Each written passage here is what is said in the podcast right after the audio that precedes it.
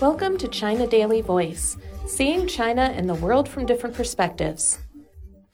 The three crew members of the Shenzhou 13 mission have been awarded with medals to honor their service and accomplishments. The Communist Party of China Central Committee, the State Council, and the Central Military Commission conferred on Tuesday the second grade Space Service Medal on Major General Zhai Zhigang and Senior Colonel Wang Yaping, and a third grade Space Service Medal on Senior Colonel Ye Guangfu.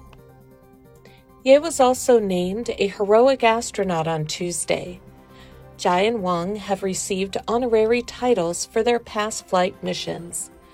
Zhai was commander of the six month Shenzhou 13 mission, while Wang and Ye were crew members. They are part of the People's Liberation Army Astronaut Division, headquartered in northwestern Beijing.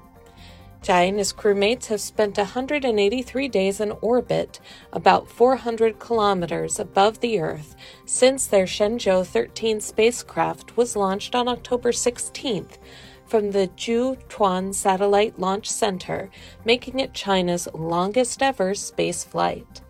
They were the second inhabitants of the country's permanent space station named Tiangong, or Heavenly Palace.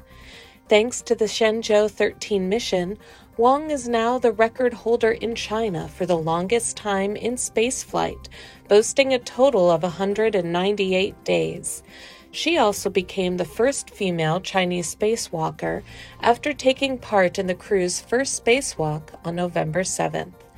During their space journey, the astronauts have carried out two spacewalks that totaled more than 12 hours. They've mounted components on the station's robotic arm and used it to practice extravehicular maneuvers. They've also examined the safety and performance of support devices for spacewalks and tested the functions of their extravehicular suits. In addition, the trio carried out two science lectures for Chinese students from the orbiting station. A statement with regard to the medals called the astronauts outstanding representatives of Chinese science and technology professionals, space industry workers, and PLA service members.